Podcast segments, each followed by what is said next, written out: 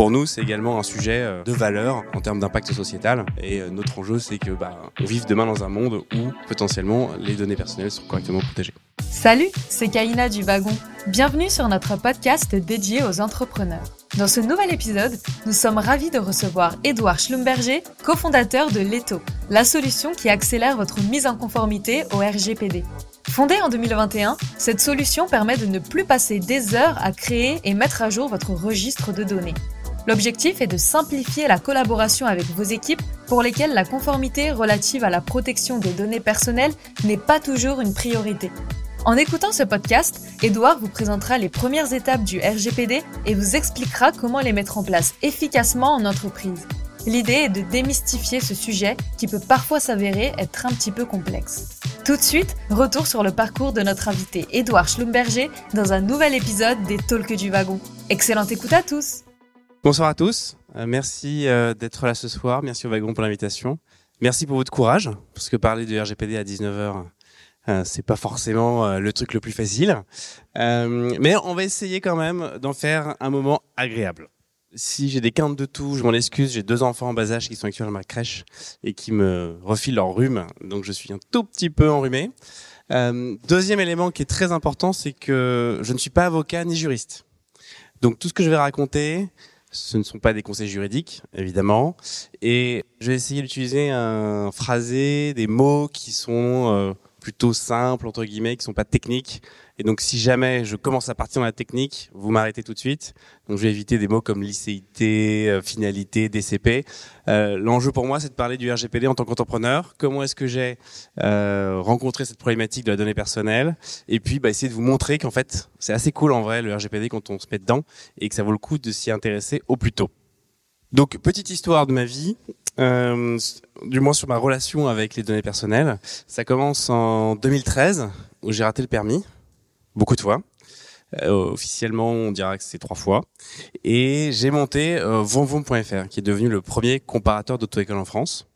Donc, on a été notamment les premiers à mettre en ligne les taux de réussite des auto-écoles.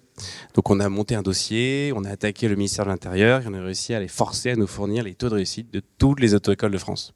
Évidemment, branle-bas de combat des auto-écoles. Ce sont des données personnelles. Euh, les taux de réussite correspondent à la performance des gérants. Donc, c'est une donnée personnelle. Donc, vous devez fermer votre site. Et euh, effectivement, c'est là où je me suis aperçu déjà, bien avant le RGPD, hein, qui date de 2018, là on était en 2013, que la donnée personnelle pouvait mettre à mal un business. Parce que c'est pas si simple finalement de se lancer et euh, d'avoir tout de suite des avocats qui nous tombent dessus parce qu'on nous prétend que c'est la donnée personnelle. Alors rassurez-vous, Évidemment, ce n'en était pas. C'était la c'était une donnée administrative et donc euh, soumis à la loi CADA de 78. Je vous passe les détails. Ça signifie que n'importe quel Français peut accéder à ces données personnelles. Et donc le hack, ça avait été bah, de les mettre en ligne facilement parce que euh, avant Vroom Vroom, il fallait aller en préfecture, consulter un cahier dans lequel c'était écrit euh, quasiment à la main quels étaient les taux de réussite de chaque auto-école. Donc ça, c'est la, première fois que j'ai un peu rencontré la problématique des données personnelles. Et puis ensuite, en, en, 2015, avec mon épouse, on a lancé un side project qui s'appelait Mon Beau Miroir. Et Mon Beau Miroir, c'était une des premières plateformes de mise en relation entre des professionnels de beauté et euh, des clientes qui voulaient euh, euh, se faire épiler, coiffer, maquiller à domicile. Alors ça, c'était une expérience assez intéressante. J'ai eu l'occasion de rencontrer une centaine d'esthéticiennes. Je suis devenu un expert en épilation notamment. Et euh, le site a assez vite pris parce qu'on était assez bon en SEO et lorsqu'on tapait euh, épilation à domicile Paris, maquillage à domicile Paris, on était numéro un et donc on a eu des, des commandes. Et là, le sujet, les au back-office, à avoir bah, des clientes qui faisaient des épilations, des machins. Et donc, euh, je commençais à avoir des patterns euh, d'utilisatrices qui revenaient régulièrement. Et donc, je me disais, est-ce que c'est légitime pour moi d'avoir accès à ces données C'est pas la donnée de santé, pour autant, euh, bon bah c'est quand même un peu intime quoi, la, beauté, euh, l'épilation, tout ça. Et c'est devenu encore plus gênant lorsque j'ai commencé à voir des noms de personnes connues, euh, des gens dont je tairai le nom bien évidemment, mais qui passaient par la plateforme et je savais bah voilà un en fait elle a fait ceci cela. Bon, c'était un peu dérangeant et encore plus dérangeant que bah en vrai j'étais sur WordPress, c'était avant le no-code, mais c'était une plateforme full no-code. Donc en vrai, euh, le stagiaire, la stagiaire avait accès au back-office, euh, et comme ça tournait, à tout moment, elle pouvait exporter les données. Enfin vraiment, euh, en termes de sécurité, c'était zéro pointé. quoi.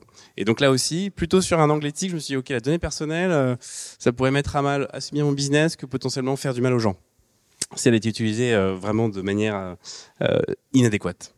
Et enfin, j'ai rejoint en 2018 Live Mentor, Live Mentor, c'est une école en ligne pour entrepreneurs, peut-être que certains connaissent, euh, et ça fait du coaching. J'étais directeur produit et académique, donc en gros, je m'occupais de tout ce qui se passait une fois que l'élève avait payé sa formation. J'avais euh, dans l'équipe les techs et les mentors, et euh, on avait beaucoup de questions. Donc là, on est en 2018-2019, donc on avait beaucoup de questions sur le RGPD, puisque le RGPD venait d'arriver. Et les entrepreneurs disaient bon bah ok comment je fais pour mettre en conformité RGPD Bon à l'époque entre nous on leur disait ah, vous inquiétez pas c'est un truc de grand compte, euh, c'est un truc de gros corporate. Euh, vous, en tant que jeune entrepreneur, le RGPD, ça vous concerne pas. Mais si on me reposait la question aujourd'hui, je dois avouer que j'aurais pas exactement la même réponse. Les chiffres qu'on voit montrent que, un, aujourd'hui, la population française est extrêmement sensible à la question des données personnelles. La dernière étude de la CNIL qui date de 2020, donc elle est pas non plus totalement fraîche, donc je pense qu'en 2022 c'est encore pire. On a déjà 87% des Français qui affirment qui sont extrêmement euh, inquiets sur ce qu'on fait de leurs données personnelles. Deuxième euh, élément qu'on voit, c'est qu'il y a de plus en plus d'amendes. Entre 2020 et 2021, le nombre d'amendes sur le RGPD a été multiplié par deux. Et si vous regardez les budgets de la CNIL, ils sont en train d'exploser. C'est un peu une scale-up d'État en ce moment, la CNIL. Et donc, en réalité, euh, il, faut, il faut faire attention à ce sujet parce que ça concerne tout le monde. On a des individus type médecins qui se font contrôler et qui se font euh, réprimander. Il y a deux médecins qui ont eu des, des amendes parce qu'ils avaient laissé traîner euh, des euh, des photos de patients avec leur nom sur un serveur non sécurisé. Résultat, paf, 3000 euros d'amende. Donc, c'est un vrai sujet. Et puis, de manière plus générale, lorsqu'on prend un tout petit peu plus de recul, bah, on voit qu'en réalité, la question de la protection de la donnée personnelle euh, devient vraiment internationale. Euh, les États-Unis ont leur règlement. Bon, c'est pas au niveau de la France, mais de l'Europe, mais c'est le CCPA et ça commence à. On en a vraiment partout maintenant dans le monde, et on estime que près de deux tiers de la population dans le monde sera couverte par un, règlement de données personnelles d'ici euh, d'ici l'année prochaine. Donc en partant de ces, constats, et des expériences différentes en matière de, RGPD en tant qu'entrepreneur, euh, eh ben ça a été l'occasion avec mon camarade Benjamin euh, de cofonder l'ETO pour venir aider les organisations à se mettre en conformité, notamment les entreprises de taille intermédiaire et plus petites que les grands comptes. Alors maintenant, je vais vous parler un petit peu plus du RGPD et l'objectif c'est pas de rentrer dans la définition, vous avez tout ce qu'il faut sur le site de la CNIL, c'est plutôt vous donner des grands concepts, des grands principes. La première étape qu'il faut avoir, euh, le premier élément qu'il faut avoir en tête, c'est que le RGPD, c'est pas un état binaire. On n'est pas conforme ou non conforme. Les anciennes euh, euh, professions du droit ont eu tendance à beaucoup parler d'audit RGPD pour ensuite euh, dire bah voilà vous avez votre audit vous êtes conforme. En fait c'est pas du tout l'esprit du RGPD. Et en tant qu'entrepreneur porteur de projet, ce qu'il faut avoir en tête c'est que le RGPD c'est une démarche, c'est un framework. En fait, l'enjeu, c'est pas de dire OK, c'est bon, j'ai coché les cases, a priori je suis conforme. C'est au contraire de faire grandir petit à petit son organisation en termes de maturité de protection de données personnelles. Donc, c'est euh, des actions au fil de l'eau durant des mois, des semaines, pour montrer qu'on avance dans la protection de données personnelles. Donc ça, c'est vraiment un point vraiment important parce que ça permet aussi un petit peu de se déculpabiliser. On a beaucoup de nos prospects qui nous disent oh là là, attention, je suis pas conforme euh, ou ah bah j'ai fait ça, euh, je pense que je suis conforme. L'enjeu, c'est plutôt de se dire euh, voici les différents éléments importants en matière de conformité et voici la feuille de route que je vais mettre en œuvre pour les traiter. Et en réalité, ça peut être assez long, hein, parce que dans la conformité, on va en parler rapidement, il y a ce qu'on appelle la sensibilisation des collaborateurs. Donc en fait, quand vous faites rentrer une nouvelle ressource dans l'entreprise, eh ben, il va falloir la former, l'accompagner sur le RGPD. Et comme il y a toujours de nouvelles personnes qui vont et qui viennent dans l'entreprise, bah, le RGPD, en fait, ça vit euh, tout au long de la vie de l'entreprise. Alors, ensuite, je vais essayer de vous démontrer que le RGPD, c'est un truc trop stylé. Euh, Au-delà de, cette euh, loi, euh, ce règlement que nous impose l'Europe, il y a beaucoup de leviers pour en faire un atout pour l'organisation dans laquelle vous êtes. Le premier, et ça, ça rejoint un peu mon expérience avec mon beau miroir, c'est le sujet de, des valeurs et de l'éthique. Nous, on l'a vu, la culture de votre entreprise, si elle est tournée vers le client et vers son intérêt, ça peut avoir un impact extrêmement positif sur le business, sur son rayonnement, sur la presse. Et donc, euh, pour nous, en tout cas, euh, on considère que les données personnelles sont un droit fondamental et qu'on essaie au maximum de les, de les respecter. Donc on y reviendra, mais on a par exemple viré tous les cookies du site, euh, on essaie d'utiliser plein de choses qui permettent d'avoir le moins d'informations possible sans le consentement des utilisateurs, et derrière on s'en sert comme un, levier euh, de communication très fort. Et pour nous, c'est également un sujet euh, de valeur en termes d'impact sociétal. Et euh, notre enjeu, c'est que bah, on vive demain dans un monde où potentiellement les données personnelles sont correctement protégées. Le deuxième levier, c'est, euh, et je l'ai un petit peu abordé, c'est un atout marketing. Bah, bah, Apple est un super exemple. Hein. C'est un, une énorme boîte qui met en avant vachement la privacy. Bon, bah, c'est pas pour rien. Je pense que ça, ça génère du CA. Et il y a un vrai sujet également autour de la marque employeur. On a eu la chance, nous, chez Leto, de démarrer nos recrutements début septembre. Et en un mois, on avait recruté un dev, une avocate et euh, une bizdev. Et je pense que le fait d'être sur la question de la donnée personnelle, de mettre en avant que pour nous c'est un vrai sujet, c'est aussi un levier de marque employeur. Donc tous les recruteurs euh, qui nous chassaient pour qu'on passe par leur service ont pleuré, mais ça nous a vraiment permis de faire des coups et de gagner du temps parce que on était sur le sujet de données personnelles. Et puis enfin, Aujourd'hui, il faut prendre conscience, notamment quand vous êtes dans une boîte de taille intermédiaire, que le RGPD, c'est un sujet en cascade. Les grands comptes, quand ils sont conformes RGPD, ou du moins quand ils veulent entretenir leur conformité, ils doivent s'assurer que leurs sous-traitants sont également conformes RGPD. Et que les sous-traitants des sous-traitants sont également conformes RGPD. Et donc ce qui est super intéressant, c'est que le RGPD, c'est un sujet en cascade maintenant. Et que euh, aujourd'hui, on a des prospects, même des clients, qui euh, sont des startups de 5, 10, 15 collaborateurs max, et qui sont en en stress de fou parce que s'ils ne sont pas conformes, ils pourront pas gagner euh, ou rentrer sur un marché avec euh, une boîte de taille beaucoup plus importante.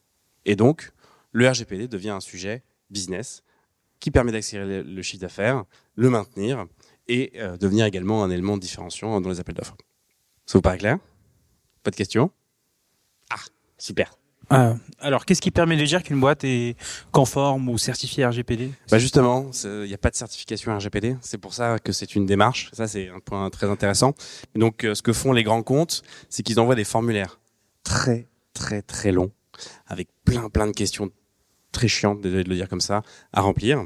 Et euh, ça leur permet à elles de se rassurer sur le fait que leurs sous-traitants a fait toutes les diligences nécessaires par rapport leurs exigences en matière de protection de données personnelles. Donc en fait, il y a euh, plein de formulaires Excel. C'est jamais le même en fonction de petite structure qui veut travailler avec un grand compte doit recommencer l'exercice de remplir les formulaires. Et à chaque fois, c'est un peu la première étape pour montrer qu'on a fait le nécessaire en interne. Mais les grands comptes, ça c'est prévu par le RGPD, ont le droit de venir faire un audit. C'est un vendor assessment, donc ils ont le droit de venir demander des éléments complémentaires pour s'assurer qu'ils sont toujours conformes. Et c'est là où euh, le stress commence à monter. Donc la startup qui se lance, euh, elle peut, euh, on va dire, raconter une belle histoire dans un, deux, trois formulaires, mais il y a un moment où elle peut plus quoi. Il faut absolument qu'elle s'assure que sous le capot, il y a quand même des choses sérieuses qui sont qui ont été mises en œuvre et qui continuent d'être mises en œuvre dans la durée. Donc voilà un petit peu les trois les trois points que je voulais vous, partager sur le sur le RGPD. Nous on, chez Leto, on pousse nos, prospects et nos clients à vraiment utiliser les efforts réalisés en interne pour qu'ils se voient à l'extérieur et que ça devienne vraiment un élément différenciant majeur dans leur activité business et que ça génère du chiffre d'affaires et que ce soit pas uniquement perçu comme une simple contrainte réglementaire et donc euh, juste des coûts quoi.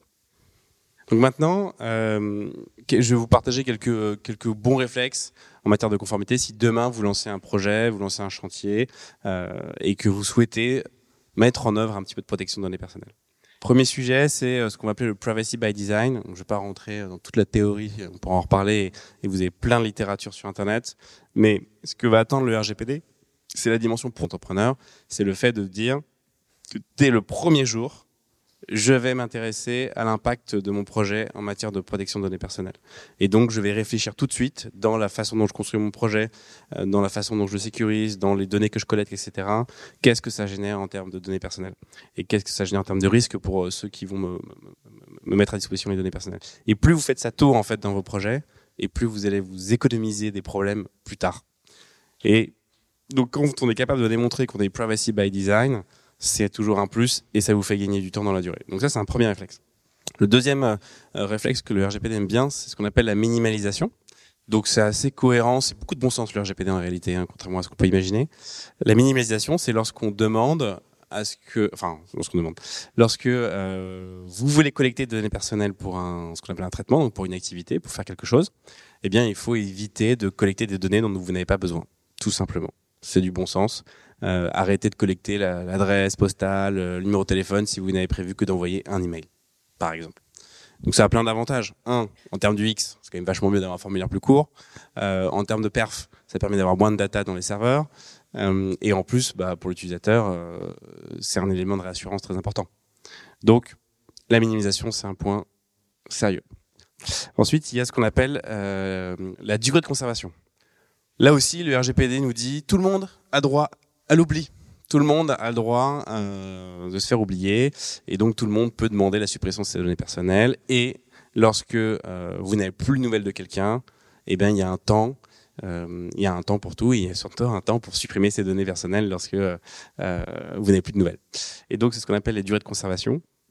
Et là, l'enjeu c'est d'être pareil, assez pragmatique. Je donne un exemple très concret.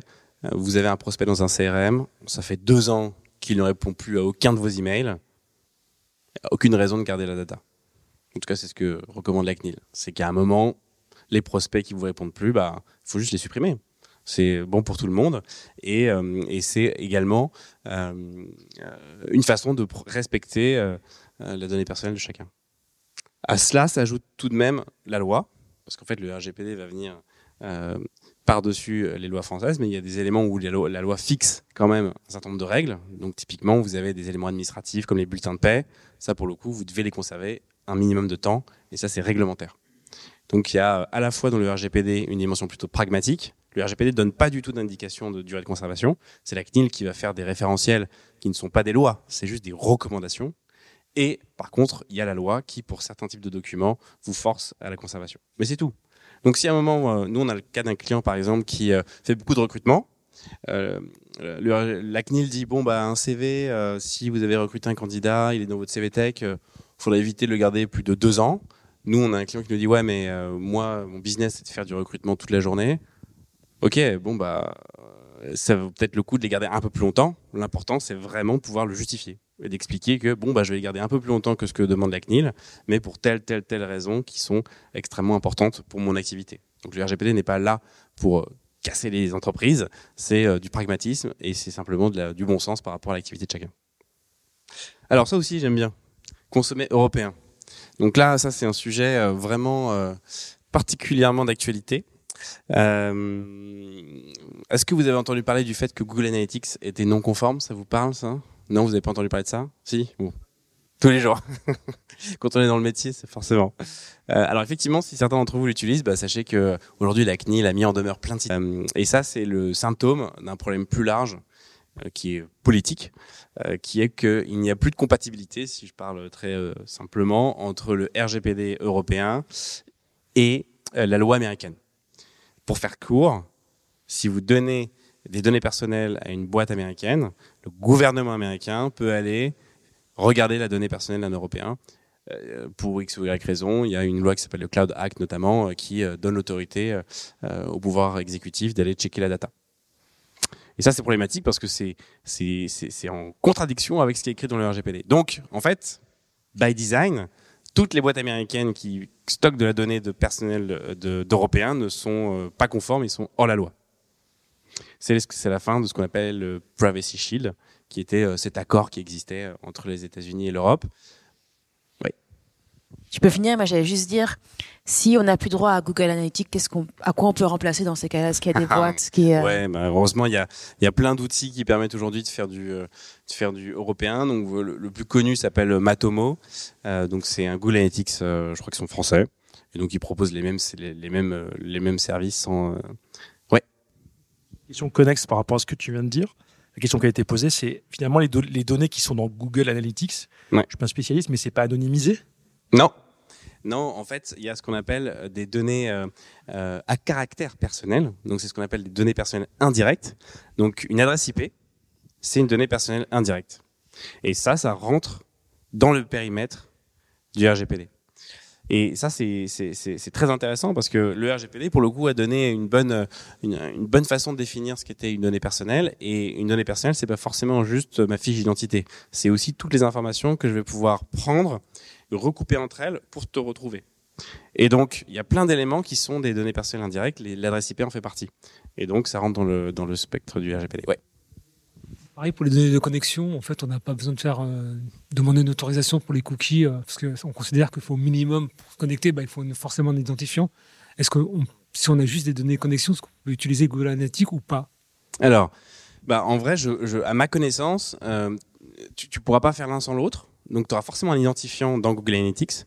Et donc, cet identifiant, c'est considéré comme une donnée personnelle à caractère personnel. Donc, aujourd'hui, il n'y a pas de, y a, a pas de paramétrage à ma connaissance qui permettent d'être, d'être tranquille avec Google Analytics. Donc, il faut regarder, si vous voulez être conforme, euh, d'autres solutions. Il y en a plein. Nous, chez, chez Leto, on utilise euh, une solution euh, qui s'appelle Plausible, qui nous permet en plus d'être cookieless. Donc, en fait, on a même pas de cookies qui sont déposés euh, sur euh, sur le navigateur de nos internautes.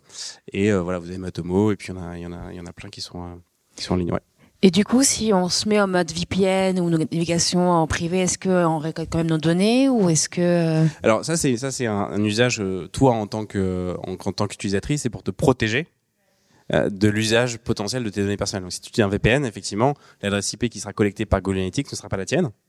Donc tant mieux pour toi, mais ça il n'en reste pas moins que Google Analytics lui bah, collecte euh, de la donnée qui euh, a priori est à caractère, à caractère personnel. C'est juste que toi tu as fait un hack pour éviter euh, que ce soit que tu puisses être retrouvé. Donc du coup, il y aura la donnée, mais il sera pas forcément identifié à moi. Voilà. Ça sera identifié Exactement.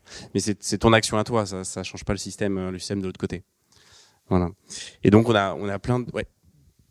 Je savais que ce sujet allait poser- faire allait émerger plein de questions. Oui, en fait, moi, c'était juste une question pour savoir, pour être sûr. En fait, là, le problème avec Google Analytics, Ouais. c'est pas tant les données qu'il collecte, mais plutôt le fait qu'il soit extra-européen. Exactement. C'est juste ça, en C'est fait. juste ça. J'aurais juste ça. C'est un sujet de souveraineté numérique. Et donc euh, c'est politique. Euh, et si on réfléchit aux impacts, euh, et la Chine est à fond là-dedans, en gros, ça veut dire que bah, plus euh, je mets de barrières entre guillemets aux acteurs non européens pour collecter de la data, plus je protège finalement mon espace et plus je promeux des services européens par rapport à des services. Ça veut dire que le PIPL vous empêche littéralement de sortir du territoire chinois une donnée personnelle d'un chinois.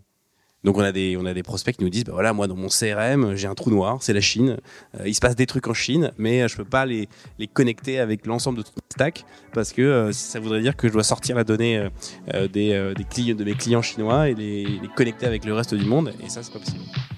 C'est fini pour aujourd'hui. J'espère que cet épisode vous a plu. Si l'univers de la tech vous intéresse et que vous souhaitez participer à nos prochains événements, rendez-vous sur la page Eventbrite du Wagon Paris. Vous y découvrirez les dates de nos prochains talks d'entrepreneurs, ainsi que tous les ateliers d'introduction au développement web et à la data science que l'on organise régulièrement sur notre campus. À très bientôt!